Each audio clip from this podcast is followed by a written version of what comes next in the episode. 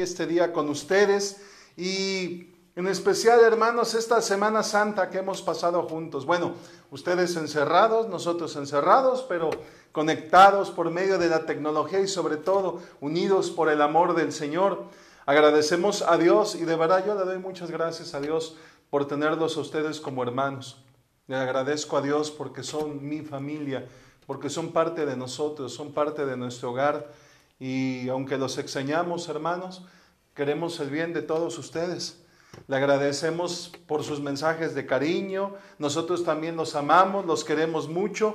Hoy es viernes y casi, casi estamos por concluir la semana.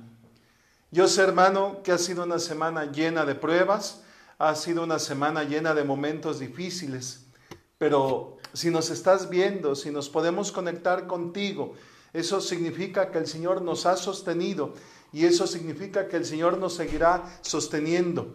Tenemos que orar mucho los unos por los, otros, por. Revise la grabación de ayer, ve abajo todas las peticiones de oración, ore por otros hermanos, ore por aquellos que están pasando tiempos difíciles, ore por aquellos que tienen que trabajar en estas fechas, oremos por nuestros ancianos eh, o nuestros adultos mayores, no quiero ofender a nadie, perdón por la palabra anciano, quiero que por favor oremos, oremos.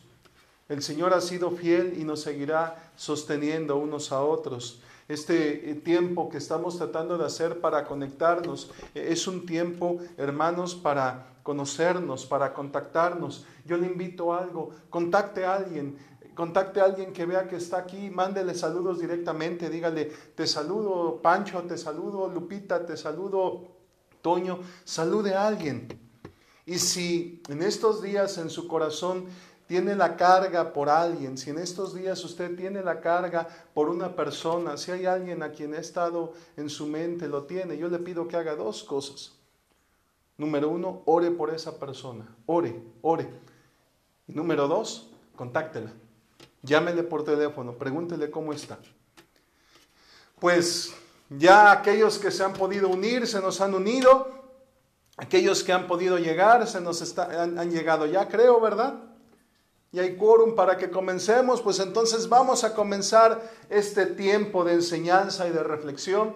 Vamos a empezar nuestro momento. Hoy es el día 48, bueno, yo ya ni sé qué día es de la cuarentena, pero gracias a Dios porque estamos aquí. Incline su cabeza, cierre sus ojos. Señor, te agradecemos porque nos permites congregarnos de este modo. Te agradecemos, Señor, porque tu palabra dice que donde dos o tres estén reunidos en tu nombre, ahí estás tú. Y yo creo, Señor, que tú estás en cada hogar, estás en cada familia, estás en la vida de cada persona. Ni un solo instante tú nos dejas, ni un solo instante tú nos abandonas. Y te agradecemos por ello. Glorifícate en este tiempo y que estos minutos, Señor, en los que vamos a abrir tu palabra y vamos a meditar en, en aquellas cosas que dijiste en la cruz, Señor, que edifiquen, que renueven, que transformen nuestros corazones. Mira cada hogar, Señor. Yo sé que hay hermanos que tienen necesidades. Yo levanto mi mano al lado de ellos. Levante su mano al Señor y dígale, Señor, sé propicio a mi necesidad. Dígale ahí donde está, dígale, Señor, ten misericordia de lo que estamos pasando. Ahí donde está, dígale, Señor, mira mi petición, mira aquello por lo que yo estoy cargado en mi corazón. Tómalo, Señor, y respóndeme con tu, con tu sabiduría, con tu providencia, con tu poder, con tu amor. Te agradecemos por poder ser una familia en tu nombre, Señor, y que tú estés presente, que tu Espíritu Santo obre y te pido que a mí me des la palabra, me des la sabiduría, me des la gracia para compartir con mis hermanos durante este tiempo. Por Cristo Jesús te lo pedimos. Amén.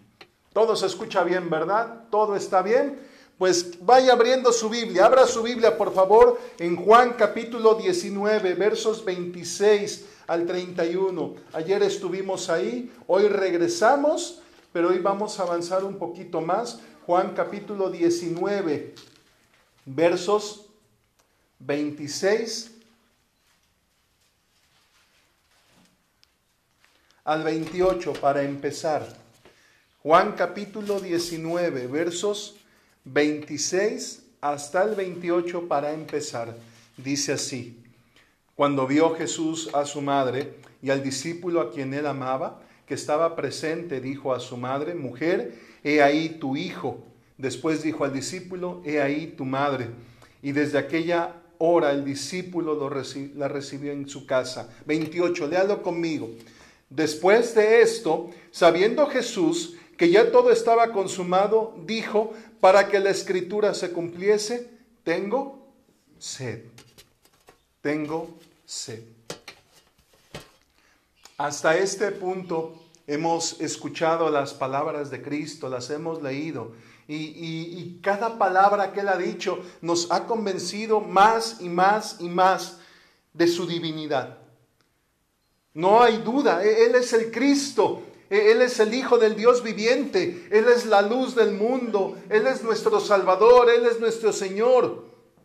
Es el Hijo del Dios viviente, quien por instantes, por instantes, nos hace sentir que su poder es mayor que todo el sufrimiento de la cruz. Y cuando comenzamos a contemplarlo en toda esa divinidad, podemos comenzar a decir, bueno, eh, eh, Él era el Dios, claro que podía soportar esto. Pensamos a pensar y a decir, bueno, eh, él, tenía un poder sobrenatural, el Espíritu de Dios estaba en él y claro que podía con esta carga, claro que tenía la fuerza y el consuelo para resistir esto.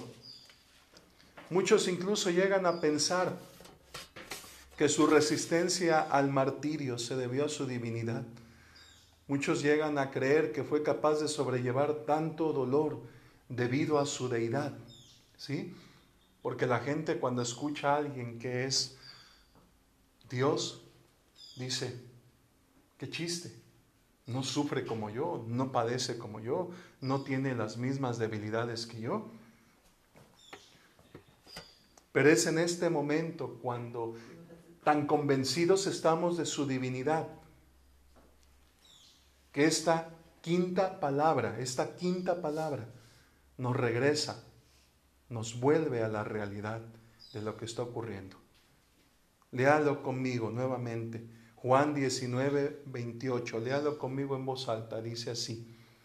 Después de esto, sabiendo Jesús que ya todo estaba consumado, dijo, para que la, para que la escritura se cumpliese, tengo sed. Y es aquí, hermano, cuando nos tenemos que dar cuenta de algo. Era un hombre. Era un hombre como tú y yo, de carne y hueso. Era el hijo del carpintero que al haber perdido tanta sangre y al haber sudado, al haber cargado la cruz, estaba tan deshidratado que sintiendo la muerte cerca, solo pedía un poco de agua para aliviar su sufrimiento.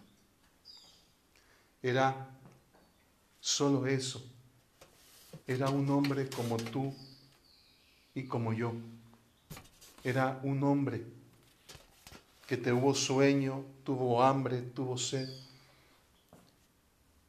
Y en ese momento, como cualquier persona que está agonizando, pide un poco de agua para tener descanso.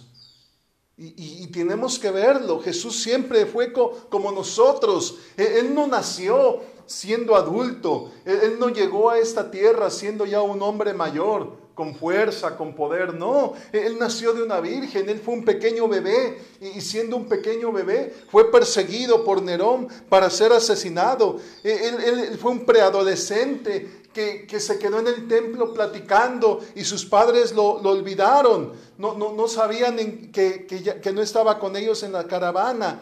Fue un joven, un joven que tuvo que, crecer al lado de sus hermanos. Fue un joven que llegado el momento tuvo que hacerse cargo de su mamá, tuvo que apoyar a sus hermanos. Él mismo fue carpintero. Fue un hombre que caminó en el desierto y estuvo ahí 40 días, 40 noches y la Biblia dice que llegó el momento donde su cuerpo tuvo, tuvo la necesidad de alimento, su cuerpo estaba tan consumido por el hambre que tuvo la necesidad de alimento, estaba agotado. Fue un hombre que se cansó se cansó de trabajar con las multitudes, se cansó de orar por los enfermos, se cansó de liberar a los endemoniados, de libertarlos. Un hombre que algunas veces cayó dormido de, de agotamiento. Era un hombre, un hombre que en Getsemaní, en, en la noche más oscura, sintió tanta angustia, tuvo tanto temor de lo que estaba por pasar que en esa noche oró y al estar orando sudó, sudó sangre, sus poros transpiraron sudor y sangre. Era un hombre, un hombre que fue golpeado, que fue desgarrado sin piedad.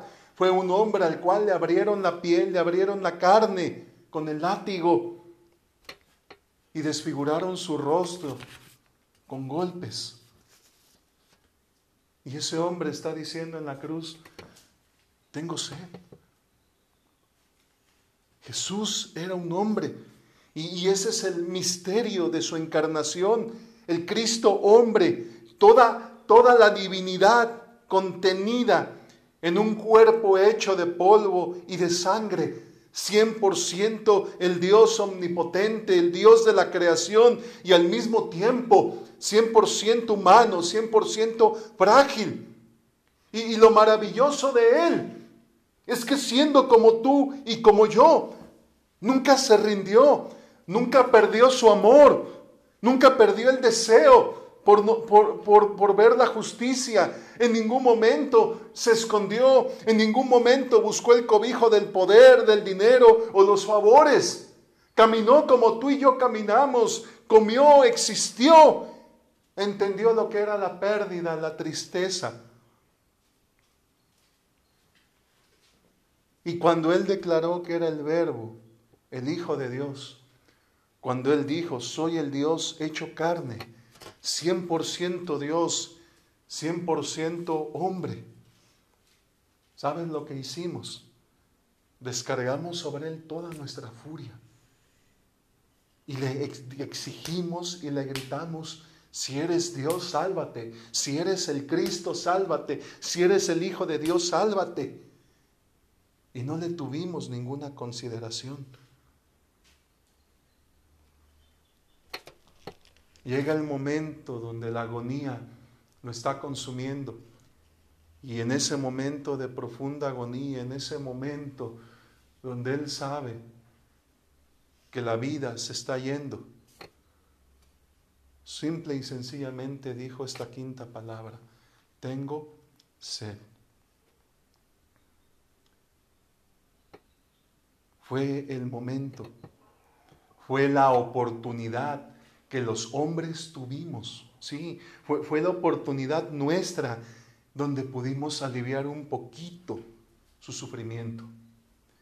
Fue el momento donde los hombres pudimos haber demostrado piedad, sí, porque nos apiadamos. Podemos mostrarle a veces piedad a, un, animalito, podemos mostrarle piedad a una persona que vemos en la calle. Era, el momento de mostrarle piedad al Hijo de Dios. Era, era el momento de, de decir, no somos tan malos. Era el momento de decir, no somos una raza tan perdida como se supone que somos. Pero en lugar, en lugar de darle agua, nuevamente le dimos burlas, le dimos odio. Nuevamente intentamos doblegar su corazón. Juan 19, 29. Mira lo que los hombres hicimos por Cristo. Juan 19, 29.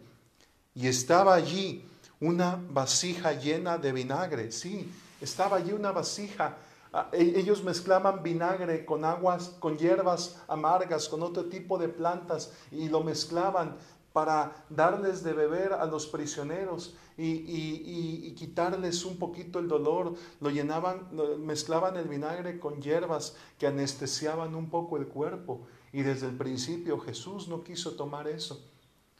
Ahora que les pide agua, lo que hacen es tomar el vinagre que sobró en esa vasija. Dice, y estaba allí una vasija llena de vinagre. Entonces ellos empaparon en vinagre una esponja y poniéndola en un hisopo, poniéndola en un, en un palo largo, en una garrocha, se la acercaron a la boca. Yo me pregunto, ¿fue lo mejor que pudimos hacer? ¿E-, ¿Era lo mejor que podíamos dar? Era, nuestro momento, podíamos demostrar que no éramos tan culpables, podíamos demostrarle al cielo que, éramos dignos de ser salvados. Era, era, el instante de decirle a Jesús, mira, aún hay un poco de bondad en nosotros. Era, era ese momento donde una gota de arrepentimiento pudo haber aliviado nuestra culpa era el momento de ganarnos un mejor lugar delante de Dios. Y en vez de agua, solo le dimos vinagre. En vez de alivio, le dimos más de nuestra amargura. Estaba escrito. Salmo 69, 21 dice, Salmo 69, 21 dice, me pusieron además hiel por comida y en mi sed me dieron a beber vinagre. Todo condenado a muerte ha tenido derecho a una última cena. Todo condenado, todo aquel que ha sido muerto, ha tenido derecho a tener un último momento de saciedad. Y nosotros a Jesús solo le dimos vinagre. Y con esto demostramos una vez más que nada bueno hay en nosotros, que somos una raza completamente perdida. Con esto dimos motivo para que se piense que nuestra maldad es incuestionable. Tuvimos la oportunidad, tuvimos ese instante. El mismo instante que tuvo Adán cuando Dios le preguntó, ¿qué hiciste? El mismo momento, el misma oportunidad que muchos hombres en la Biblia tuvieron cuando Dios llegó y le dijo, ¿dónde está tu hermano? Tuvimos ese momento. Y lo único que hicimos fue sembrar más maldad y más dolor. Pero cuando nuestro pecado abundó, cuando nuestra maldad se hizo más grande y completa, la boca de Cristo nuevamente se abrió y pronunció la sexta palabra la sexta palabra. Juan 19:30. Juan 19:30 dice así. Cuando Jesús hubo tomado el vinagre, dijo, léalo conmigo, dijo, consumado es. Y habiendo inclinado la cabeza, entregó el Espíritu. Mira, cuando tu maldad y mi maldad se hicieron más grandes. La gracia de Cristo sobreabundó por encima de esa maldad para cubrirla. Y dijo, consumado es, ¿sí? Como si la esponja con vinagre hubiera sido el último sorbo que tenía que dar. La copa que el Padre había preparado para él, ahora la había consumido por completo esa copa por la cual le pidió al Padre, Dios mío, si puedes, aparta de mí esta copa, mas no se me haga mi voluntad, sino la tuya. E, esa boca, esa copa de la ira de Dios, esa copa llena del juicio, finalmente la había terminado. Ahora no le dijo al Padre, si puedes, apártala de mí. Ahora Él dice, consumado es la he bebido toda, he cumplido, consumado es, no es una súplica, no es las palabras de alguien que está pidiendo misericordia. No, son las palabras de victoria de alguien que ha cumplido su tarea, de alguien que ha consumado su obra. Consumado es, fue su grito de victoria, fue la culminación de la profecía anunciada desde el Edén. En Génesis 3.15, en Génesis 3.15 dice, y pondré enemistad entre ti y la mujer, y entre tu simiente y la simiente suya. Esta te herirá en la cabeza, y tú le herirás en el calcañar. Consumado es, por fin se cumplió la profecía. Y el mejor de todos los hombres, el mejor de todos nosotros, el único que no pecó, el único que no falló, el único que no se doblegó por el pecado ni por la ambición, el único que no se corrompió con el poder ni la autoridad, el único, nuestro campeón, soportó la mordida de la serpiente, resistió el impacto del veneno del pecado y dice, consumado es, porque ahora solo bastaba un poco de tiempo para que la cabeza de la serpiente fuera aplastada por completo. El mejor de nosotros, el mejor de la simiente humana, soportó la traición y el abandono, resistió la injusticia, aguantó los azotes y las espinas. Ante las burlas, su nobleza le dio fuerza, su amor lo impulsó hasta la cruz, su amor lo sostuvo en la tarde más oscura. Y fue así como nuestro Redentor ocupó el lugar que a ti y a mí nos pertenecía. Y cuando dice consumado es, es porque Él llevó todos nuestros pecados y pagó el precio completo de nuestra maldad al dar su vida en la cruz consumado es. Era el anuncio de que la obra de la cruz solo le pertenecía a Cristo. No hubo ninguna bondad humana, no hubo ningún poder de los hombres para intervenir a nuestro favor. Lo único que hubo en la cruz fue nuestra maldad cruda, cruel, perversa, y la bondad de Cristo justa, perfecta, pura. Ambas se enfrentaron y aunque en el último momento le dimos vinagre, Él venció. Consumado es. Nos dio una redención total y única.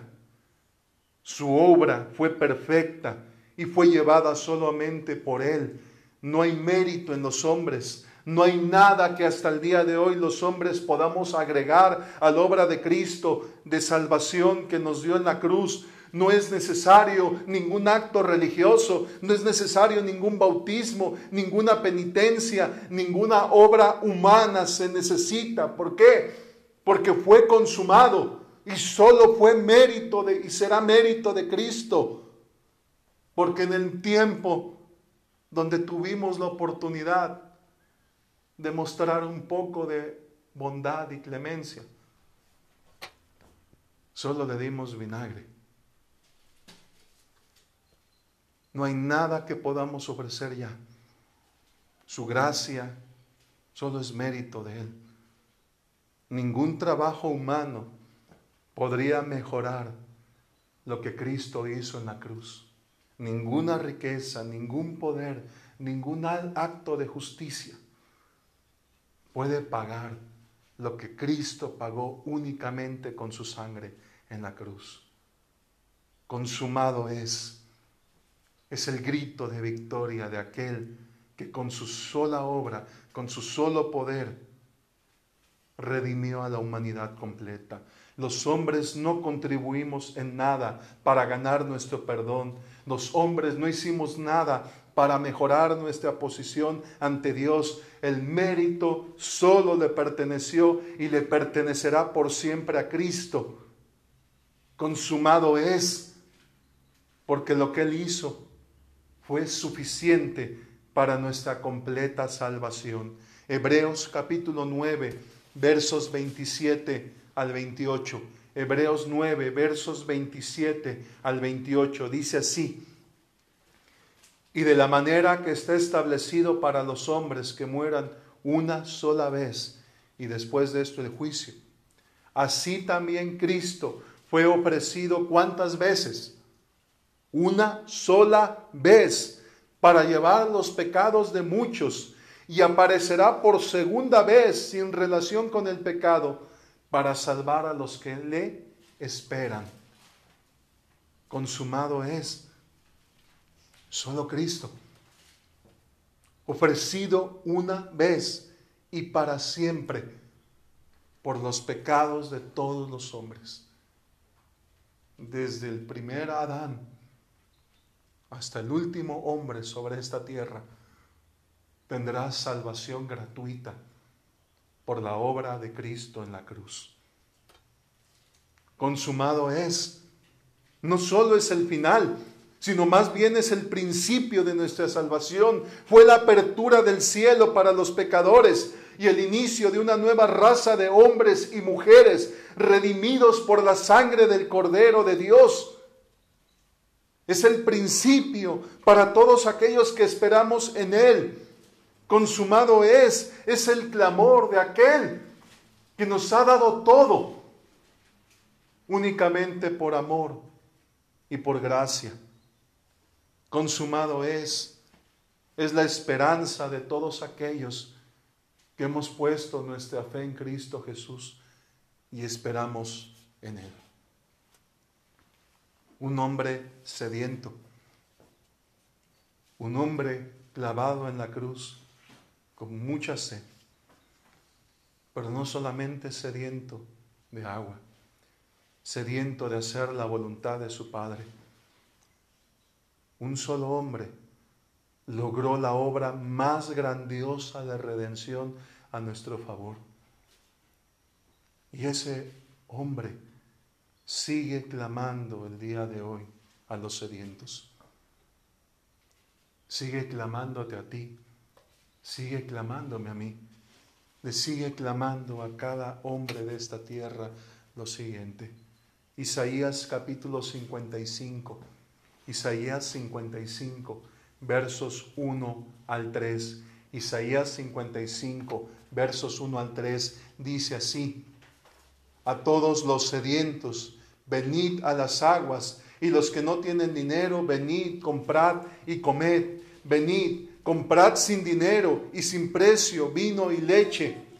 ¿Por qué gastáis el dinero en lo que no es pan y vuestro trabajo en lo que no sacia? Oídme atentamente y comed del bien, y se deleitará vuestra alma con grosura. Verso 3, Isaías 55, 3. Inclinad vuestro oído y venid a mí, oíd y vivirá vuestra alma, y haré con vosotros pacto eterno, las misericordias firmes a David. ¿Quién tiene sed? ¿Quién está cansado también? ¿Quién siente en su alma una sequedad que no ha podido saciar con vino, que no ha podido saciar con riquezas, que no ha podido saciar con placeres? ¿Quién tiene sed? Quien la tenga, puede venir hoy. Aquel al que solo le dimos vinagre, Él promete darnos agua de vida. Él promete darnos agua de vida eterna. Aquel al que no le mostramos ni una gota de compasión, hoy nos ofrece misericordia y compasión. ¿Quién necesita reposo? ¿Quién necesita saber que hoy puede tener vida eterna? ¿Hay alguno entre nosotros que quiera venir a Cristo? ¿Hay alguno entre nosotros que siga escuchando la voz de aquel que dio su vida en la cruz y que quiera encontrar misericordia eterna hoy en la obra consumada de la cruz? ¿Quién quiere venir hoy? Inclina tu cabeza. Cierra tus ojos.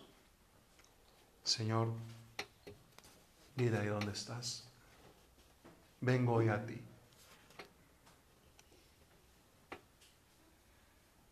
Yo no escuché tus palabras. Yo no te di agua. Ahí donde estás, dile. Yo no hice nada bueno por ti. Aunque hubiera yo estado ahí en la cruz, mi maldad hubiera sido más grande. Pero tú hoy me ofreces saciar mi sed. Hoy tú ofreces tomar mi carga, tomar mi dolor, tomar mi angustia, mi hambre. Vengo a ti. Sáciame, Señor. Vengo a ti. Dame vida eterna en tu nombre. Vengo a ti, Señor. Hoy que mi corazón quizás se encuentra lejos de ti. Hoy que mi corazón se encuentra tan reseco. Dame agua nuevamente. Dame vida. Tú que consumaste todo en la cruz. Borraste mi pecado, limpiaste mi maldad. Tú que en la cruz diste tu vida y solo por tu bendita gracia me redimes. Redímeme hoy, una vez más. Limpia mi ser, quita todo eso que hay en mi alma y que no me deja estar saciado. Y dame de beber, dame de beber de tu palabra, dame de comer, dame de comer de tu espíritu una vez más y lléname, Señor lléname de ti.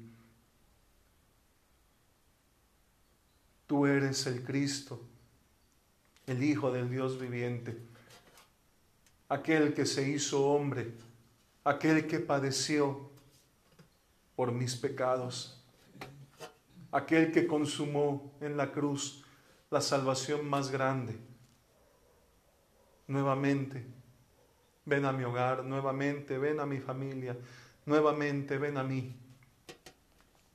Sacia mi alma, sacia todo mi ser. Hoy a ti inclino mi oído, a ti ante ti rindo mi ser. Y renueva tu pacto conmigo, renueva mi fe, renueva mi corazón y derrama hoy sobre mí vida eterna. En el nombre de Cristo Jesús oramos y te lo pedimos. Amén. Pues hermano, esta fueron la quinta y la sexta palabra. Gracias por seguirnos durante esta semana. Mañana, mañana es sábado. Mañana vamos a concluir esta serie de enseñanzas acerca de las siete palabras. Mañana yo los espero nuevamente a las siete y media.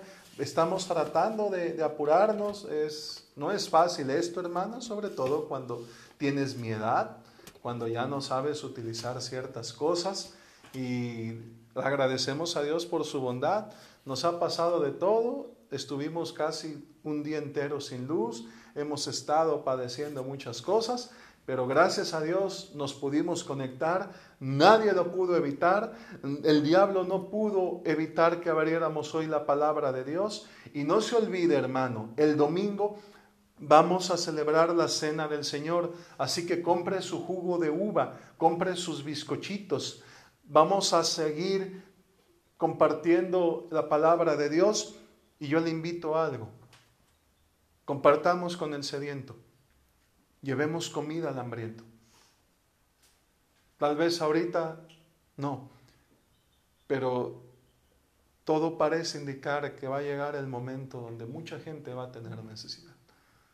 Hay personas que están perdiendo empleos, hay personas que están recibiendo recortes muy duros, hay familias que están padeciendo ya. En medida que tengamos oportunidad, démosle de beber al sediento llevemos comida al hambriento y mostremos que ahora el amor de Cristo está en nosotros. Les mandamos saludos, les mandamos abrazos, les mandamos codazos y recuerda hermano, en la cruz fue consumado el precio de nuestro pecado y en la cruz fue consumada la salvación más grande que tú y yo pudimos recibir. Que Dios les bendiga, hermanos. Nos vemos mañana y gracias por haberse conectado con nosotros. Hasta luego.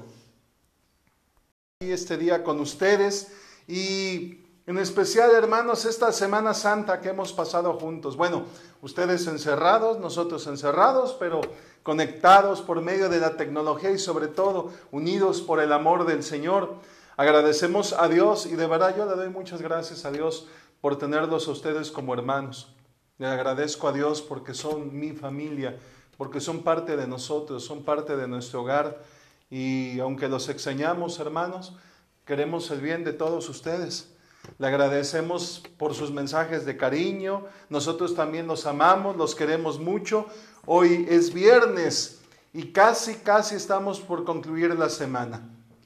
Yo sé, hermano, que ha sido una semana llena de pruebas, ha sido una semana llena de momentos difíciles, pero si nos estás viendo, si nos podemos conectar contigo, eso significa que el Señor nos ha sostenido y eso significa que el Señor nos seguirá sosteniendo. Tenemos que orar mucho los unos por los, otros. Revise la grabación de ayer, ve abajo todas las peticiones de oración, ore por otros hermanos, ore por aquellos que están pasando tiempos difíciles, ore por aquellos que tienen que trabajar en estas fechas, oremos por nuestros ancianos, eh, nuestros adultos mayores, no quiero ofender a nadie, perdón por la palabra anciano, quiero que por favor oremos, oremos. El Señor ha sido fiel y nos seguirá sosteniendo unos a otros. Este eh, tiempo que estamos tratando de hacer para conectarnos eh, es un tiempo, hermanos, para conocernos, para contactarnos. Yo le invito a algo, contacte a alguien, contacte a alguien que vea que está aquí, mándele saludos directamente, dígale, te saludo Pancho, te saludo Lupita, te saludo Toño, salude a alguien. Y si en estos días en su corazón tiene la carga por alguien, si en estos días usted tiene la carga por una persona, si hay alguien a quien ha estado en su mente, lo tiene, yo le pido que haga dos cosas. Número uno, ore por esa persona, ore, ore. Y número dos, contáctela. Llámele por teléfono, pregúntele cómo está. Pues ya aquellos que se han podido unir, se nos han unido. Aquellos que han podido llegar, se nos han, han llegado ya, creo, ¿verdad? Y hay quórum para que comencemos, pues entonces vamos a comenzar este tiempo de enseñanza y de reflexión. Vamos a empezar nuestro momento. Hoy es el día 48, bueno, yo ya ni sé qué día es de la cuarentena, pero gracias a Dios porque estamos aquí. Incline su cabeza, cierre sus ojos. Señor, te agradecemos porque nos permites congregarnos de este modo. Te agradecemos, Señor, porque tu palabra dice que donde dos o tres estén reunidos en tu nombre, ahí estás tú. Y yo creo, Señor, que tú estás en cada hogar, estás en cada familia, estás en la vida de cada persona. Ni un solo instante tú nos dejas, ni un solo instante tú nos abandonas. Y te agradecemos por ello. Glorifícate en este tiempo y que estos minutos, Señor, en los que vamos a abrir tu palabra y vamos a meditar en, en aquellas cosas que dijiste en la cruz, Señor, que edifiquen, que renueven, que transformen nuestros corazones. Mira cada hogar, Señor. Yo sé que hay hermanos que tienen necesidades. Yo levanto mi mano al lado de ellos. Levante su mano al Señor y dígale, Señor, sé propicio a mi necesidad. Dígale ahí donde está, dígale, Señor, ten misericordia de lo que estamos pasando. Ahí donde está, dígale, Señor, mira mi petición, mira aquello por lo que yo estoy cargado en mi corazón. Tómalo, Señor, y respóndeme con tu, con tu sabiduría, con tu providencia, con tu poder, con tu amor. Te agradecemos por poder ser una familia en tu nombre, Señor, y que tú estés presente, que tu Espíritu Santo obre y te pido que a mí me des la palabra, me des la sabiduría, me des la gracia para compartir con mis hermanos durante este tiempo. Por Cristo Jesús te lo pedimos. Amén. Todo se escucha bien, ¿verdad? Todo está bien. Pues vaya abriendo su Biblia, abra su Biblia por favor en Juan capítulo 19, versos 26 al 31. Ayer estuvimos ahí, hoy regresamos, pero hoy vamos a avanzar un poquito más. Juan capítulo 19, versos 26 al 28 para empezar. Juan capítulo 19, versos 26 hasta el 28 para empezar. Dice así, cuando vio Jesús a su madre y al discípulo a quien él amaba, que estaba presente, dijo a su madre, mujer, he ahí tu hijo. Después dijo al discípulo, he ahí tu madre. Y desde aquella hora el discípulo la recibió en su casa. 28, léalo conmigo. Después de esto, sabiendo Jesús que ya todo estaba consumado, dijo, para que la escritura se cumpliese, tengo sed. Tengo sed. Hasta este punto hemos escuchado las palabras de Cristo, las hemos leído. Y, y, cada palabra que Él ha dicho nos ha convencido más y más y más de su divinidad. No hay duda, Él es el Cristo, Él es el Hijo del Dios viviente, Él es la luz del mundo, Él es nuestro Salvador, Él es nuestro Señor. Es el Hijo del Dios viviente, quien por instantes, por instantes, nos hace sentir que su poder es mayor que todo el sufrimiento de la cruz. Y cuando comenzamos a contemplarlo en toda esa divinidad, podemos comenzar a decir, bueno, eh, eh, Él era el Dios, claro que podía soportar esto. Pensamos a pensar y a decir, bueno, eh, él, tenía un poder sobrenatural, el Espíritu de Dios estaba en él y claro que podía con esta carga, claro que tenía la fuerza y el consuelo para resistir esto. Muchos incluso llegan a pensar, que su resistencia al martirio se debió a su divinidad. Muchos llegan a creer que fue capaz de sobrellevar tanto dolor debido a su deidad, ¿sí? Porque la gente cuando escucha a alguien que es Dios, dice, qué chiste, no sufre como yo, no padece como yo, no tiene las mismas debilidades que yo. Pero es en este momento cuando tan convencidos estamos de su divinidad, que esta quinta palabra, esta quinta palabra nos regresa, nos vuelve a la realidad de lo que está ocurriendo. Léalo conmigo nuevamente. Juan 19, 28. Léalo conmigo en voz alta. Dice así. Después de esto, sabiendo Jesús que ya todo estaba consumado, dijo, para que la, para que la escritura se cumpliese, tengo sed. Y es aquí, hermano, cuando nos tenemos que dar cuenta de algo. Era un hombre. Era un hombre como tú y yo, de carne y hueso. Era el hijo del carpintero que al haber perdido tanta sangre y al haber sudado, al haber cargado la cruz, estaba tan deshidratado que sintiendo la muerte cerca, solo pedía un poco de agua para aliviar su sufrimiento. Era solo eso. Era un hombre como tú y como yo. Era un hombre que tuvo sueño, tuvo hambre, tuvo sed. Y en ese momento como cualquier persona que está agonizando. Pide un poco de agua para tener descanso.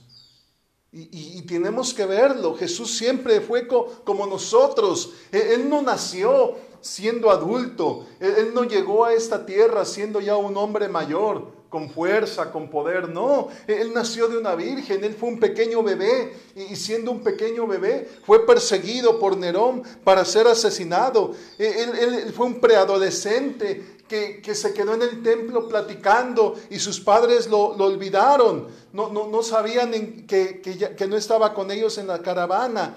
Fue un joven, un joven que tuvo que, que, crecer al lado de sus hermanos. Fue un joven que llegado el momento tuvo que hacerse cargo de su mamá, tuvo que apoyar a sus hermanos. Él mismo fue carpintero. Fue un hombre que caminó en, el desierto y estuvo ahí 40 días, 40 noches y la Biblia dice que llegó el momento donde su cuerpo tuvo, tuvo la necesidad de alimento, su cuerpo estaba tan consumido por el hambre que tuvo la necesidad de alimento, estaba agotado.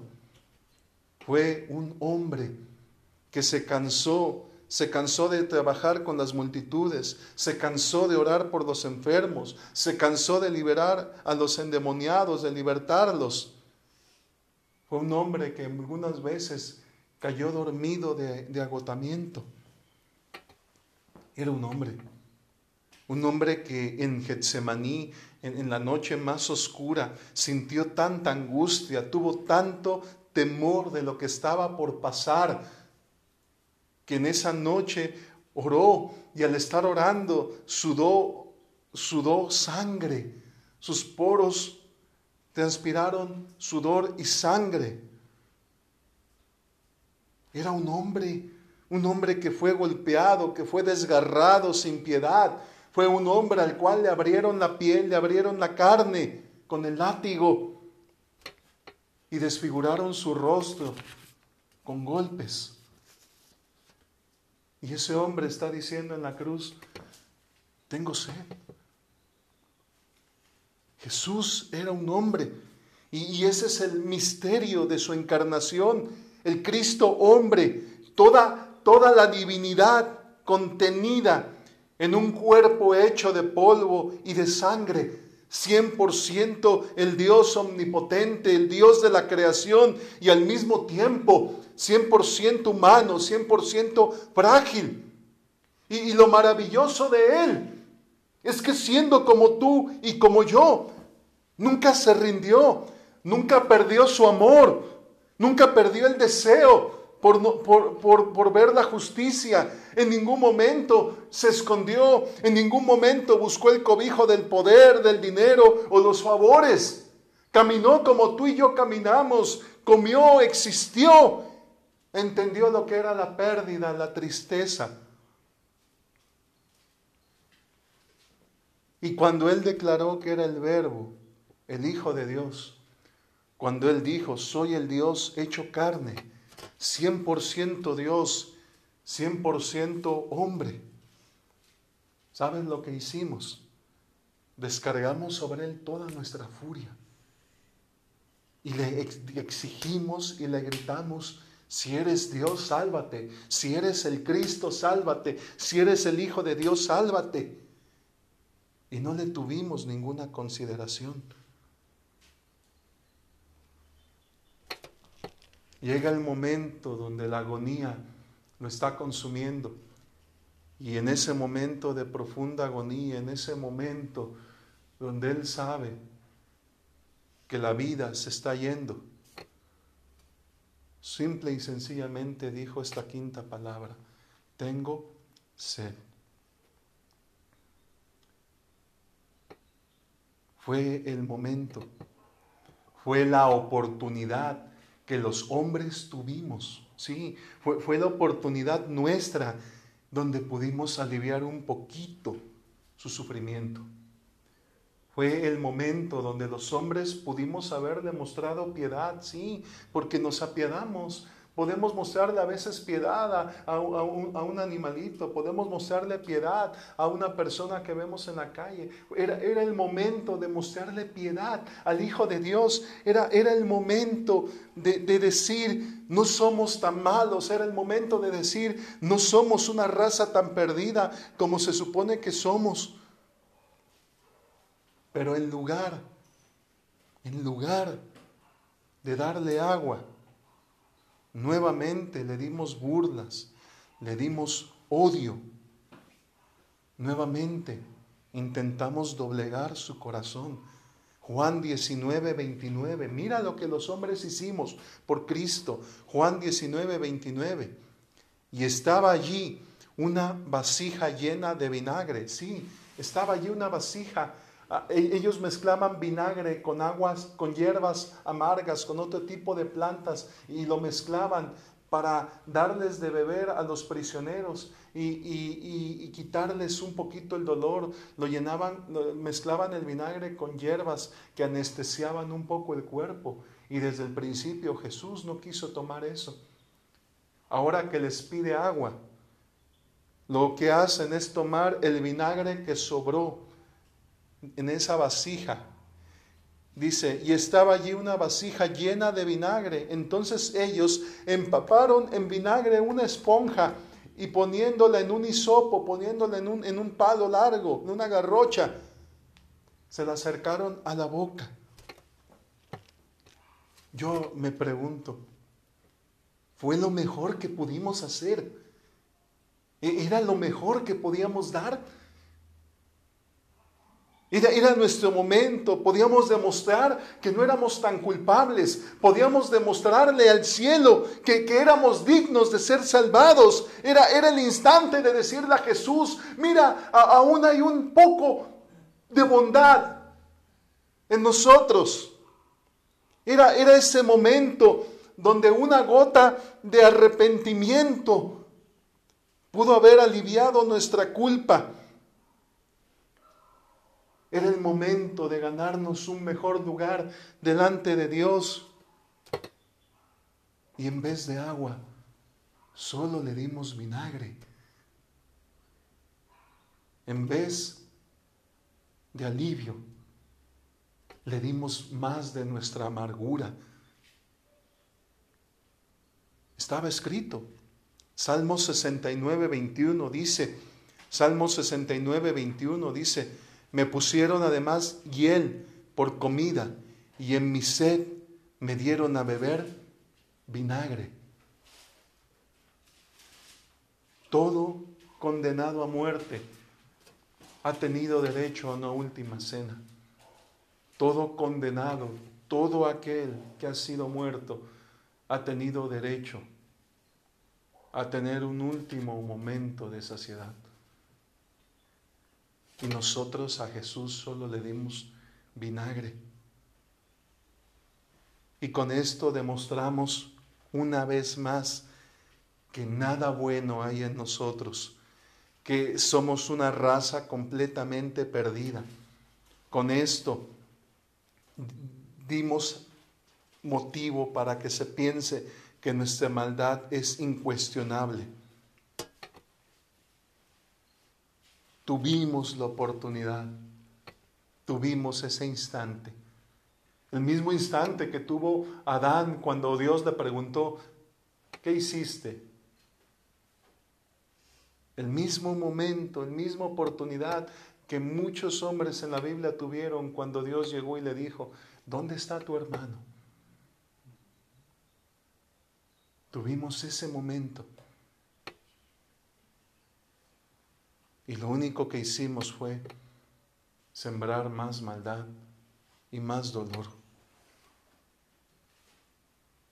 Pero cuando nuestro pecado abundó, cuando nuestra maldad se hizo más grande y completa,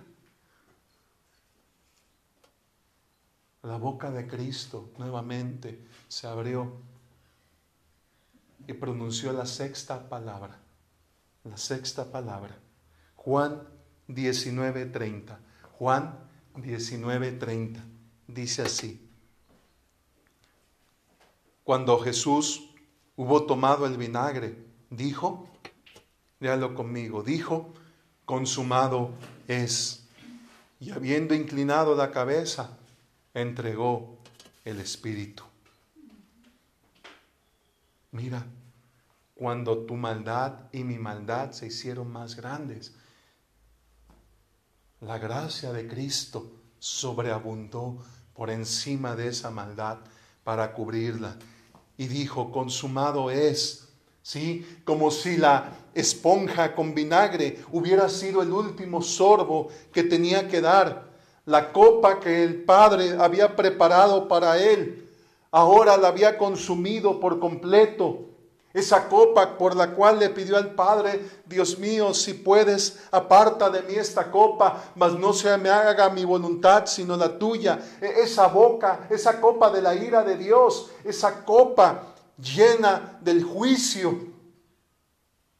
finalmente la había terminado. Ahora no le dijo al Padre, si puedes, apártala de mí. Ahora Él dice, consumado es la he bebido toda, he cumplido, consumado es, no es una súplica, no es las palabras de alguien que está pidiendo misericordia. No, son las palabras de victoria de alguien que ha cumplido su tarea, de alguien que ha consumado su obra. Consumado es, fue su grito de victoria, fue la culminación de la profecía anunciada desde el Edén. En Génesis 3.15, en Génesis 3.15 dice, y pondré enemistad entre ti y la mujer, y entre tu simiente y la simiente suya. Esta te herirá en la cabeza, y tú le herirás en el calcañar. Consumado es, por fin se cumplió la profecía.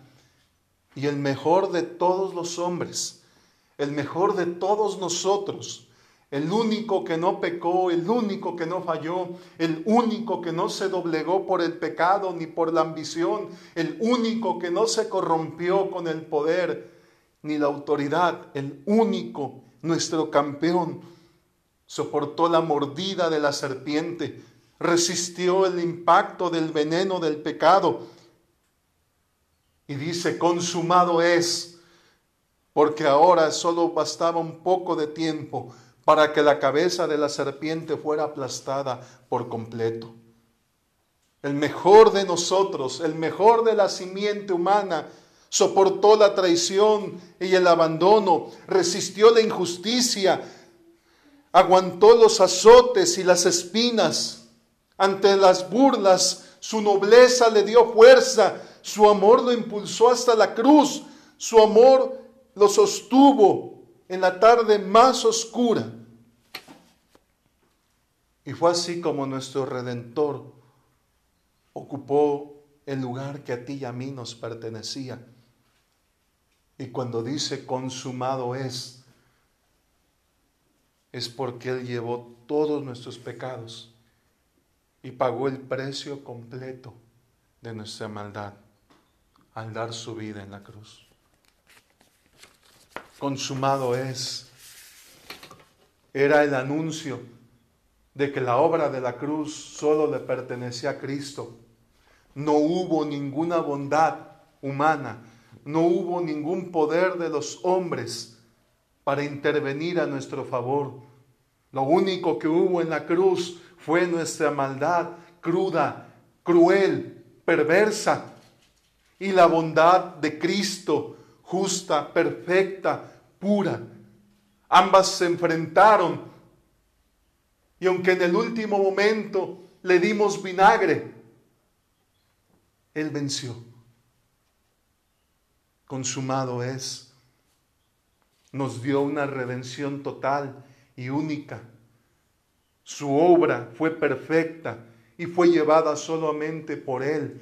No hay mérito en los hombres. No hay nada que hasta el día de hoy los hombres podamos agregar a la obra de Cristo de salvación que nos dio en la cruz no es necesario ningún acto religioso, no es necesario ningún bautismo, ninguna penitencia, ninguna obra humana se necesita. ¿Por qué? Porque fue consumado y solo fue mérito de, y será mérito de Cristo. Porque en el tiempo donde tuvimos la oportunidad de mostrar un poco de bondad y clemencia, solo le dimos vinagre. No hay nada que podamos ofrecer ya. Su gracia solo es mérito de Él. Ningún trabajo humano podría mejorar lo que Cristo hizo en la cruz.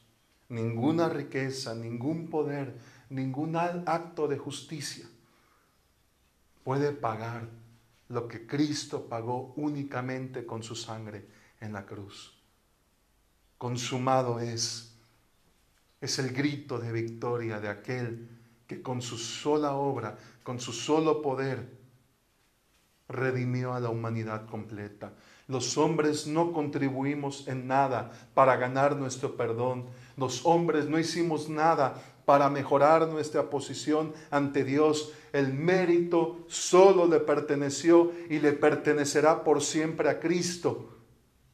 Consumado es, porque lo que Él hizo fue suficiente para nuestra completa salvación. Hebreos capítulo 9, versos 27 al 28. Hebreos 9, versos 27 al 28. Dice así, y de la manera que está establecido para los hombres que mueran una sola vez y después de esto el juicio. Así también Cristo fue ofrecido cuántas veces? Una sola vez para llevar los pecados de muchos y aparecerá por segunda vez sin relación con el pecado para salvar a los que le esperan.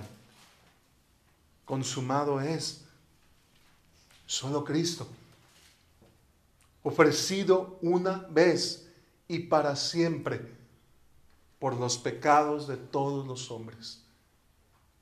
Desde el primer Adán hasta el último hombre sobre esta tierra, tendrás salvación gratuita por la obra de Cristo en la cruz. Consumado es. No solo es el final, sino más bien es el principio de nuestra salvación. Fue la apertura del cielo para los pecadores y el inicio de una nueva raza de hombres y mujeres redimidos por la sangre del Cordero de Dios. Es el principio para todos aquellos que esperamos en Él consumado es, es el clamor de aquel que nos ha dado todo únicamente por amor y por gracia. Consumado es, es la esperanza de todos aquellos que hemos puesto nuestra fe en Cristo Jesús y esperamos en Él. Un hombre sediento,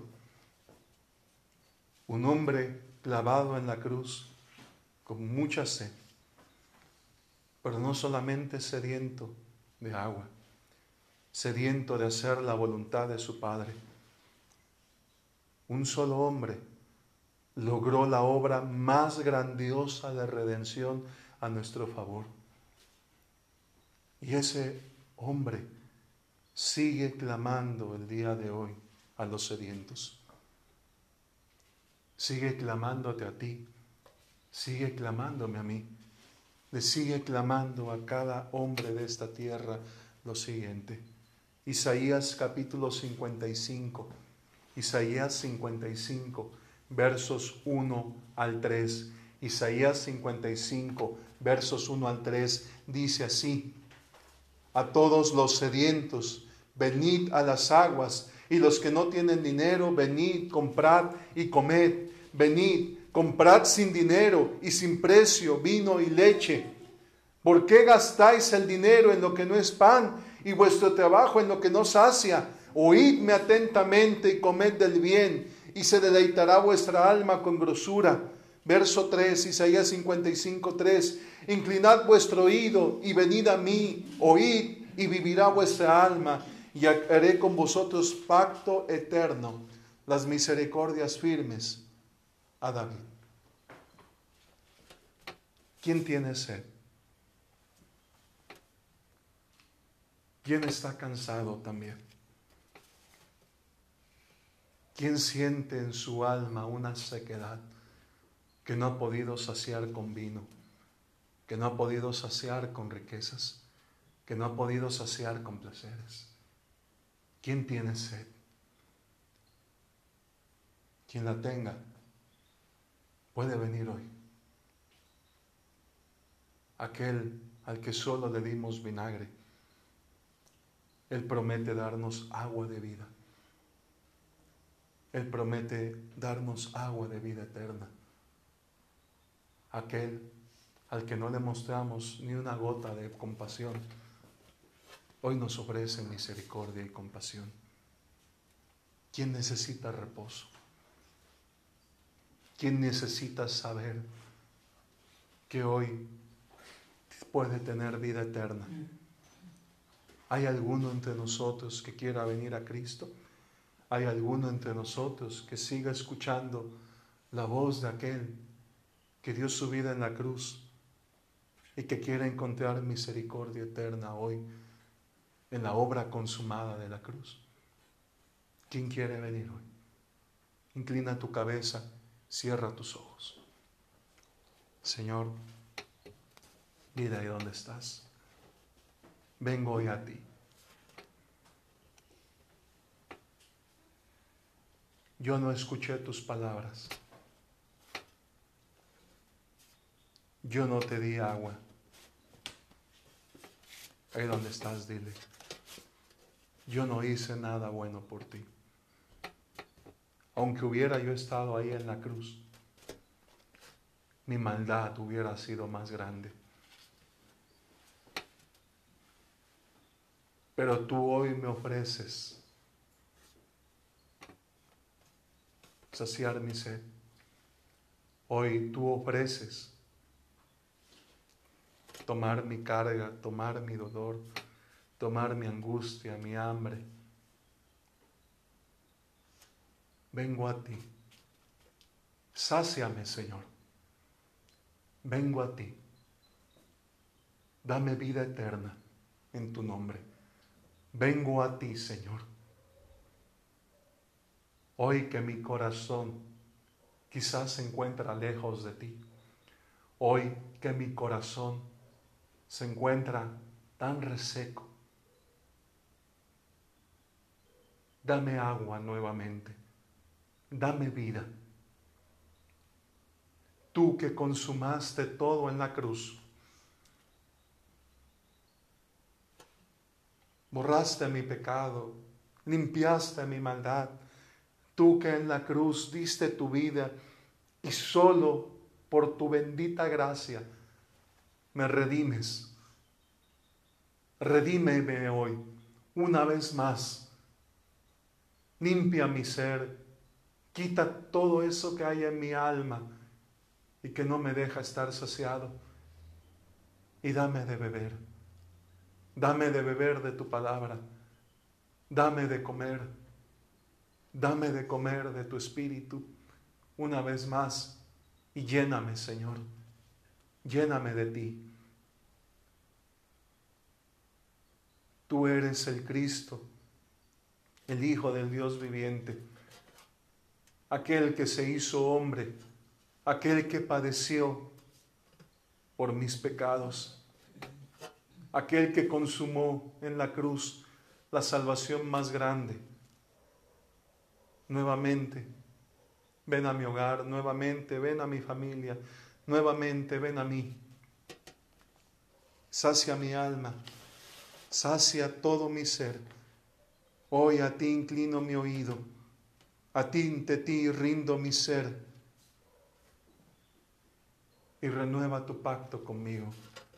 Renueva mi fe, renueva mi corazón y derrama hoy sobre mí vida eterna.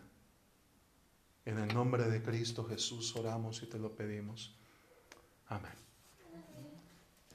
Pues hermano, esta fueron la quinta y la sexta palabra.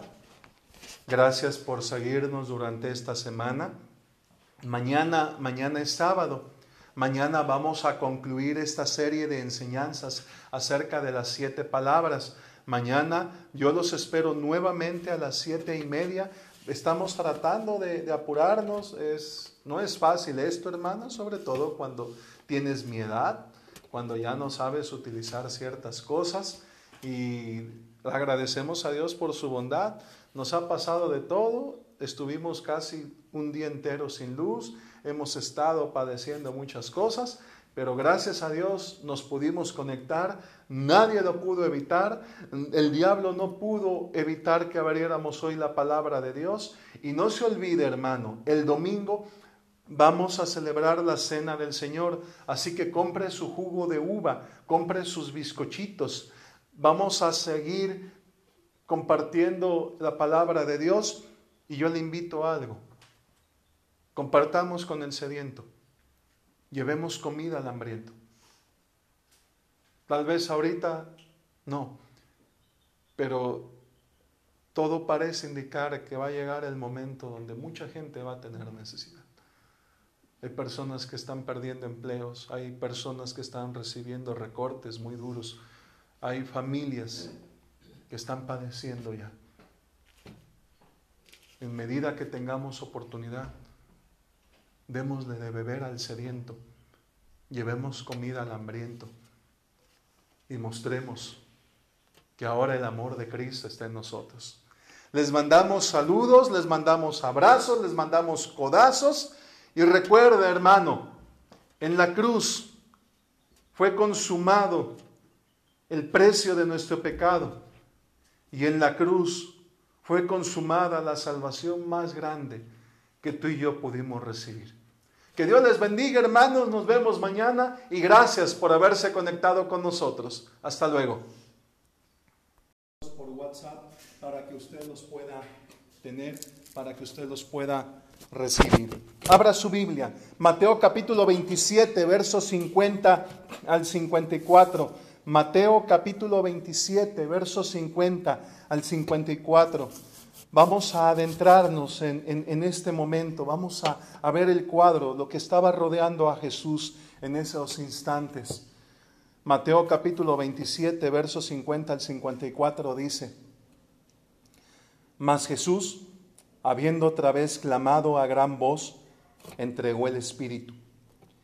Y he aquí, el velo del templo se rasgó en dos, de arriba abajo, y la tierra tembló, y las rocas se partieron, y se abrieron los sepulcros, y muchos cuerpos de santos que habían dormido se levantaron, y saliendo de los sepulcros después de la resurrección de él, vinieron a la santa ciudad y aparecieron a muchos.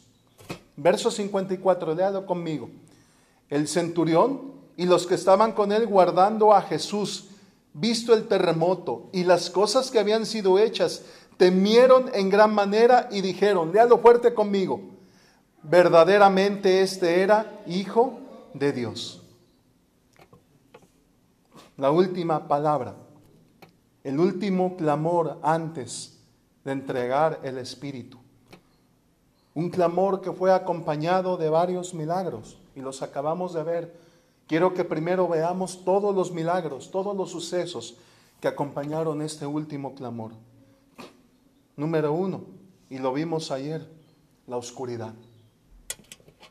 Desde el mediodía hasta las tres de la tarde hubo oscuridad. La, la gente dice, coincidió con un eclipse. La gente dice, fue una tormenta de arena que cubrió. No, hermano. El calendario judío hacía coincidir la Pascua con los días de luna llena. Y la época del año en el que cae la Pascua no es una época para tormentas de arena. Tenemos que entender que lo que sucedió fue algo milagroso, algo maravilloso. Recuérdalo, tres días antes de la Pascua hubo oscuridad en toda la tierra de Egipto tres horas antes que el Cordero de Dios fuera inmolado, hubo oscuridad sobre toda la tierra, sobre toda la región. Un milagro. Algo que Dios hizo. Algo que solamente venía de la mano de Dios. Segundo milagro, mira. Segundo milagro. Mateo 27, 51 dice, y he aquí el velo del templo que se rasgó en dos ¿De dónde? ¿De abajo hacia arriba? No, ¿verdad? ¿De arriba hacia dónde? Hacia abajo. Segundo milagro, hermano. El velo se rasgó. Cuando uno lee esto, tiene uno que recordar cómo era el templo, cómo tenía esa forma rectangular, cómo en la, en afuera estaban los atrios donde la gente entraba, donde la gente trataba con los sacerdotes asuntos.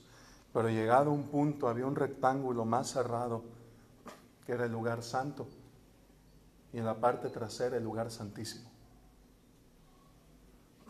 Un lugar donde la presencia de Dios descendía, un lugar santo, un lugar donde ningún hombre podía entrar más que el sacerdote. Y el lugar santísimo, un lugar que estaba separado, dividido por una, un velo, un grueso velo de unos 18 centímetros aproximadamente, tejido, bordado, fino y grueso. ¿Y por qué era esto? Porque la, la, función de este velo no solamente era impedir que los hombres entraran a ese lugar, sino la función principal del velo era que cuando la gloria de Dios descendía sobre ese lugar, no traspasara su luz, no traspasara la gloria. Porque si la gloria de Dios cruzaba, cruzaba ese lugar, nadie podría permanecer ahí con vida. Este velo nos recordaba a los hombres algo. Somos pecadores y estamos separados de la gloria de Dios. Cuando este velo se parte de arriba hacia abajo. Es un milagro. ¿Sabes lo que significa eso? Que la separación entre Dios, entre su gloria y los hombres, había sido quitada. Que toda división entre Dios, entre el cielo y los hombres, era borrada. Y, esa división no fue de abajo hacia arriba. ¿Qué significa? No significa que los hombres rasgamos ese velo y quitamos esa separación. No, significa que Dios mismo abrió ese velo, Dios mismo lo rasgó y Dios mismo quitó todo aquello que nos separaba. Porque el Hijo en la cruz hizo posible que fuéramos reconciliados con el Padre. Toda separación entre Dios y los hombres era quitada. Y ahora por medio de Cristo, tú y yo podemos experimentar el amor de Dios y su gloria. Ese es un milagro que a veces no entendemos en, su magnitud. Tercer milagro. Mira lo que sigue diciendo Mateo 27, verso 51. La segunda parte, mira. Mateo 27, 51, la segunda parte. ¿Y la tierra qué? Y la tierra tembló. Y las rocas, pero no estamos hablando de piedras, no estamos hablando de, de piedritas en el suelo, no. Estamos hablando de masas de roca enterradas en la tierra o, o masas de roca que sobresalían hasta la faz de la tierra. Se rasgaron, se partieron. Véalo conmigo nuevamente, Mateo 27, 51. La segunda parte, y la tierra tembló y las rocas se partieron y se abrieron los sepulcros y muchos cuerpos de santos que habían dormido se levantaron y saliendo de los sepulcros después de cuándo? De la resurrección de él, de Cristo, vinieron a la santa ciudad y aparecieron a muchos. Vea este temblor era como si la misma tierra a, la voz de su creador se convulsionara. Era como si la misma tierra se estremeciera al escuchar el clamor de su, de su dueño, de su Señor. Y eso era precisamente lo que estaba sucediendo. Jesús lo dijo. Así como Jonás estuvo en el vientre del gran pez tres días y tres noches, él dijo, así estará el Hijo del Hombre en el corazón de la tierra en, ese lugar donde no solamente está el infierno, en ese lugar donde la Biblia describe que estaba el paraíso, un lugar apartado del fuego y de la ceniza, un lugar de reposo para los santos, un lugar donde reposó Abraham, un lugar donde reposó reposó Moisés, un lugar donde muchos santos, David, reposaron. Al clamor de Cristo la tierra se estremeció. Ese lugar fue abierto. Ese lugar se abrió hasta partir las rocas en la superficie. Las tumbas se abrieron. Los cuerpos de muchos santos que habían dormido quedaron expuestos. Las tumbas abiertas solamente esperaban el momento para que los cuerpos que contenían volvieran a la vida. Y ese momento sería después de la resurrección. Pero por ese instante en que Cristo clamó, el corazón de la tierra se estremeció y la prisión de los santos fue abierta. Mire, tres sucesos. La tierra tembló, el velo se rasgó y esa oscuridad que le recordó a los hombres que estaban en tinieblas. Qué cosas tan impresionantes ocurrieron. Y, dos, los últimos dos, los últimos dos sucedieron al instante en que Jesucristo clamó. ¿Cuál, fue ese clamor? ¿Qué, qué palabras pronunció? ¿Qué, ¿Qué palabras tan poderosas dijo el Hijo de Dios antes de morir que ocasionaron todo esto? ¿Qué fue lo que pasó? ¿Y cuáles fueron estas palabras? Lucas capítulo 23, versículos 44 al 47. Abra su Biblia, por favor. Lucas capítulo 23, versos 44 al 47. Si se escucha bien todo, mándenos un mensaje. Si hay problemas, díganos por favor. Yo veo caras de preocupación, caras de angustia aquí. No sé si no, se, no me están viendo, si no me están recibiendo. Lucas capítulo 23, versos 44 al 47, dice así, léalo conmigo. Cuando era la hora sexta, hubo tinieblas sobre toda la tierra hasta la hora novena. 45. Y el sol se oscureció y el velo del templo se rasgó por la mitad. Lea conmigo el verso 46, léalo conmigo. Entonces Jesús, clamando a gran voz, dijo, Padre, en tus manos encomiendo mi espíritu. Y habiendo dicho esto, expiró. Padre, en tus manos encomiendo mi espíritu. Estas fueron las palabras. Esta fue la última palabra pronunciada por el Señor antes de morir. ¿Qué, significado tenía esta palabra? ¿Qué, ¿Qué poder escondía? ¿Qué es lo que realmente revelaba? Déjame explicártelo en primer lugar, número uno. Como lo indica Mateo, no fueron palabras de desconsuelo, no fue un suspiro de alguien que decía, me voy, no.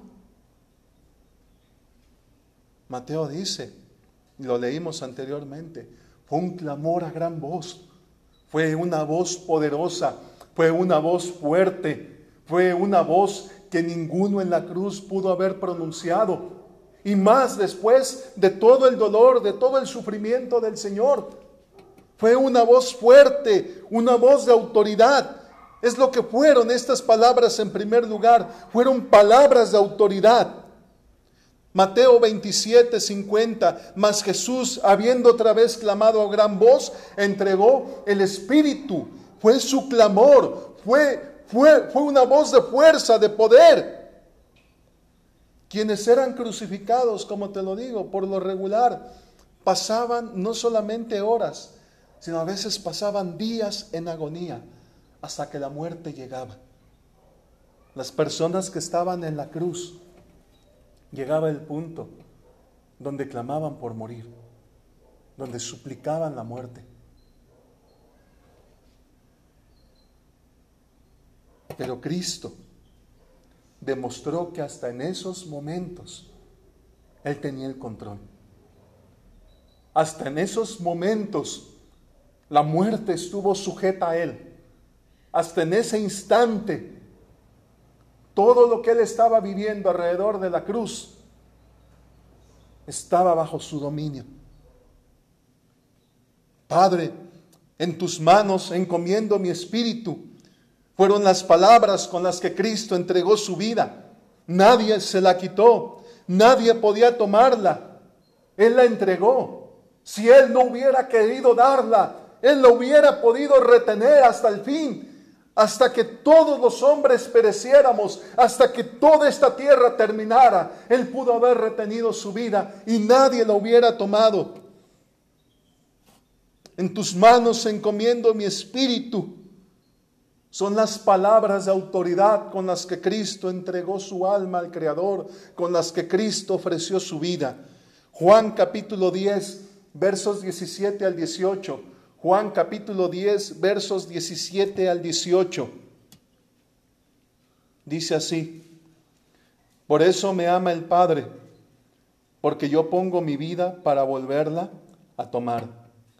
Nadie me la quita, sino que yo de mí mismo la pongo.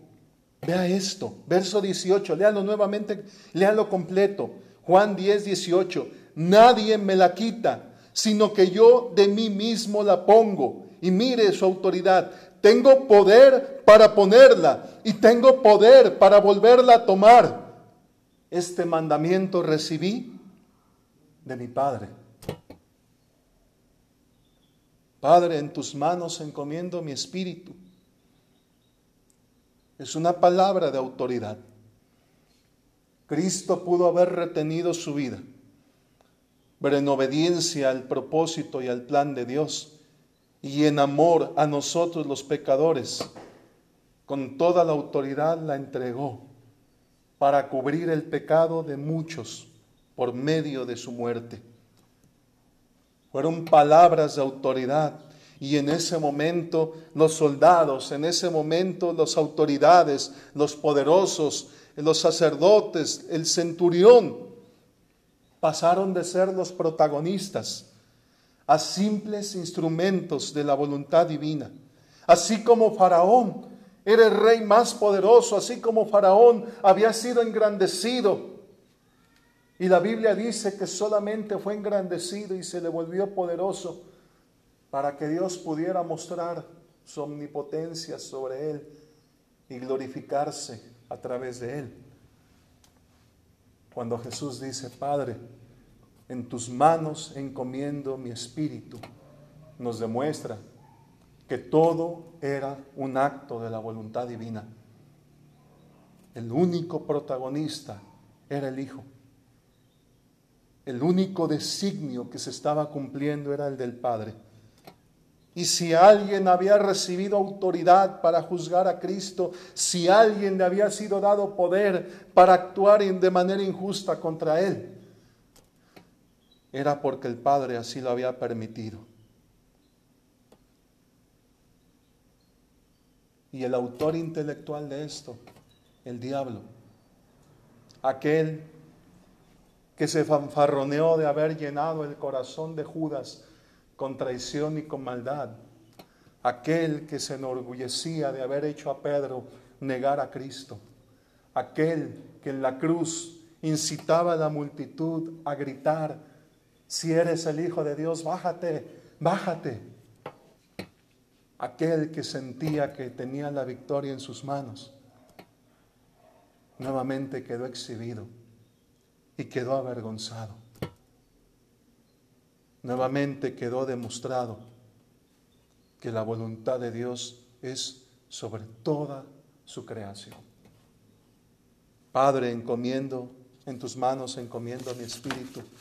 Fue la palabra con de autoridad con la que Cristo entregó su alma y la palabra de autoridad con la que anunció que tenía poder para volverla a tomar.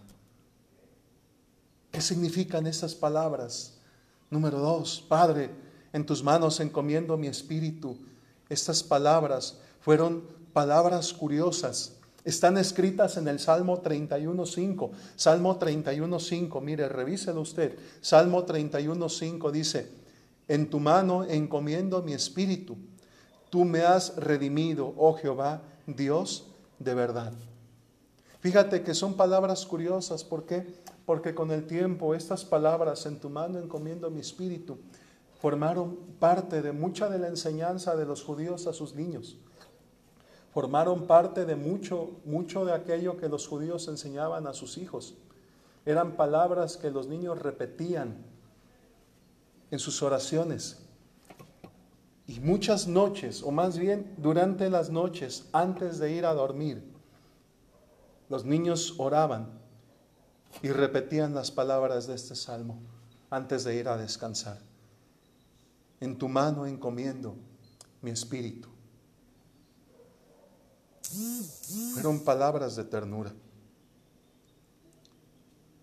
Fueron las palabras con las que el hijo le dijo a su padre, quiero dormir. Fueron las palabras con las que el hijo le dijo a su padre, Padre, he cumplido, voy a descansar. ¿Cuánto amor hay en estas palabras?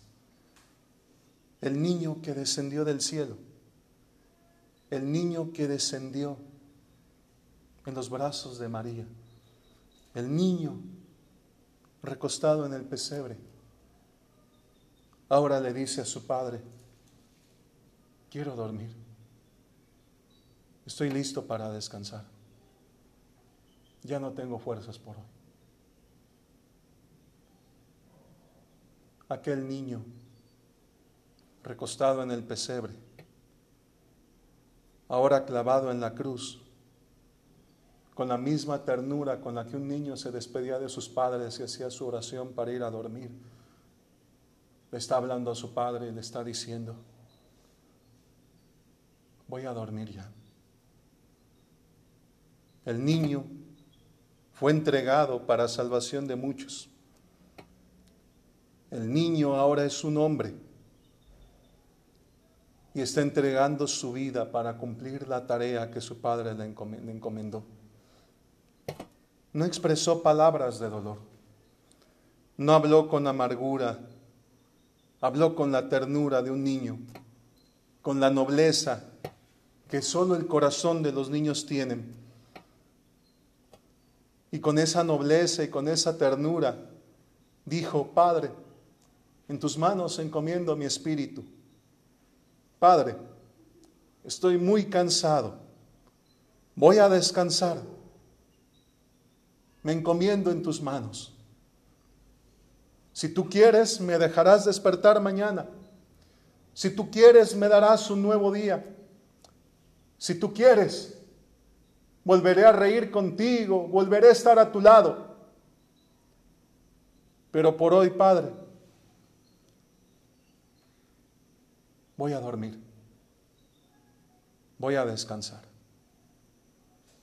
Cuánta ternura de un hijo a su padre. Cuánta ternura de Jesús con el Padre de todos nosotros. ¿Qué más significan estas palabras? Número tres, Padre, en tus manos encomiendo mi espíritu. ¿A quién se encomienda a Dios? ¿A quién puede pedirle ayuda? ¿A quién puede buscar Dios cuando necesita socorro, sustento? ¿En quién puede depositar su confianza? ¿Sabes en quién? En Él mismo. ¿Por qué? Porque Él es verdadero. Él es justo. Porque cada palabra pronunciada por Dios se ha cumplido porque cada profecía dicha por Dios ha tenido su cumplimiento y su tiempo. Solo a Él y en Él se puede confiar. Es a Él mismo a quien en la muerte el Hijo se encomienda. Y son palabras de confianza, son palabras de victoria, son palabras de paz. Son las palabras con las que el Hijo entrega el alma, entrega su ser no son las palabras de dónde va a ir. No son las palabras de aquel que ignora su destino. No son las palabras de aquel que no tiene en quien confiar, que no tiene esperanza, que ignora qué va a ser de él en el futuro. No, son las palabras de aquel que confía, de aquel que sabe en quien ha puesto su esperanza y su fe. Son las palabras de quien, quien sabe que el Señor tiene en sus manos nuestro pasado, nuestro presente y nuestro futuro. Son las palabras de alguien que ha puesto su esperanza únicamente en Dios y sabe que Dios es poderoso para librar, para salvar, para dar vida. El Hijo solo pudo poner su esperanza y su confianza en uno, en el Padre. Y eso fue lo que hizo. Y finalmente entregó su espíritu y confió en que el Padre lo sostendría. ¿Cuántas veces podemos recordar las últimas palabras de una persona? Y a veces pueden ser palabras de mucho valor, pero muchas veces son palabras de mucha tristeza. Aquí Jesús nos muestra que podemos marchar hacia la muerte con toda la confianza, con toda la paz con toda la fe. Porque en la cruz Él ganó la batalla. Él ganó nuestra salvación. Él nos dio la victoria. No significa, y no lo tome a que debemos de ser imprudentes o debemos de ser eh, presuntuosos. No debemos tentar a Dios. Pero todos un día caminaremos por el valle de sombra de muerte. Todos, todos sin excepción, daremos ese paso final. Todos sin excepción, cerraremos los ojos un día y no los volveremos a abrir en este mundo. Todos absolutamente un día veremos el final de nuestro tiempo pero en ese día sabremos que no es el fin, que tenemos una victoria grande en los cielos, tenemos una esperanza eterna. Y tenemos una paz que Jesucristo nos dio en la cruz. Aquellos que tenemos a Jesús como Señor y Salvador, sabemos que vamos a morir Sabemos que vamos a sufrir. Pero el día que lo hagamos, podemos tener la misma confianza y la misma seguridad que tuvo Cristo en la cruz. Padre, en tus manos encomiendo mi espíritu. Qué, qué palabras tan poderosas, qué, qué palabras tan llenas de poder, de ternura de fe, de confianza, que hicieron que hasta la misma tierra se estremeciera al oírlas. Qué palabras que los niños habían repetido tanto tiempo. Qué palabras que el, que, el rey David había escrito profetizando. Pero en este momento Jesús las volvió personales. Porque David escribió en el Salmo 31.5, en tu mano encomiendo mi espíritu. Tú me has redimido, oh Jehová, Dios de verdad. Pero Jesús dijo, Padre, en tus manos encomiendo mi espíritu. Las hizo personales, las hizo suyas y las hizo nuestras. Porque a partir de ese instante, que el velo se rasgó a partir de ese instante, que el cielo fue abierto y la prisión también. A partir de ese momento, todos y cada uno de nosotros podemos decir confiadamente, Padre, en tus manos encomiendo mi espíritu. Todos aquellos que hemos recibido a Cristo como Señor y Salvador, podemos decir, Padre, y lo podemos decir con la misma confianza y con el mismo poder que Cristo lo dijo. porque Él ganó toda autoridad en la cruz. ¿Qué palabras tan grandes podemos clamar? ¿Qué palabras? ¿Qué poderoso mensaje tienen? ¿Qué invitación tan grande para todo aquel que necesita un Padre en quien confiar? ¿Qué invitación tan grande para todo aquel que se ha sentido solo, que se ha sentido abandonado? ¿Qué palabras tan llenas de ternura? para todo aquel que está cansado y abatido y no puede más y necesita decirle a su Padre, Padre, necesito descanso. Padre, no puedo más. Qué palabras tan poderosas que aún después de que el Señor murió, cumplieron un último milagro. Mateo capítulo 27, Mateo 27, verso 54. Léalo conmigo. Mateo 27, verso 54, dice así. El centurión y los que estaban con él guardando a Jesús, visto el terremoto y las cosas que habían sido hechas, temiendo en gran manera, temieron en gran manera y dijeron, léalo conmigo, verdaderamente este era hijo de Dios. Qué palabras. Que un hombre acostumbrado a estos actos, un hombre acostumbrado a la guerra, al, al dolor, al sufrimiento, solo pudo decir, verdaderamente este era hijo de Dios. Siete palabras. Siete palabras llenas de poder. Siete palabras de autoridad. Siete palabras que nos mostraron quién era el Hijo de Dios.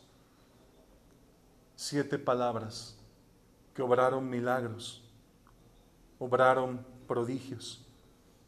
Y lo más grande de todo, el mayor de los milagros, obraron salvación. ¿Quién necesita hoy un padre? ¿Quién el día de hoy necesita decirle, Señor, en tus manos me encomiendo? ¿Quién necesita decirle al Señor este día, estoy cansado, no puedo más? ¿Quién necesita hoy la confianza de poderle decir, estaré contigo un día, Padre? Lo sé, en tus manos me encomiendo. Si usted lo necesita, o si usted está agradecido por lo que Cristo hizo en la cruz, incline su cabeza, cierre sus ojos y haga una oración conmigo. Y dígale, Señor, bendito seas por siempre. En la cruz ganaste todo por nosotros. En la cruz nos diste vida eterna y salvación. Bendito sea tu nombre por la eternidad.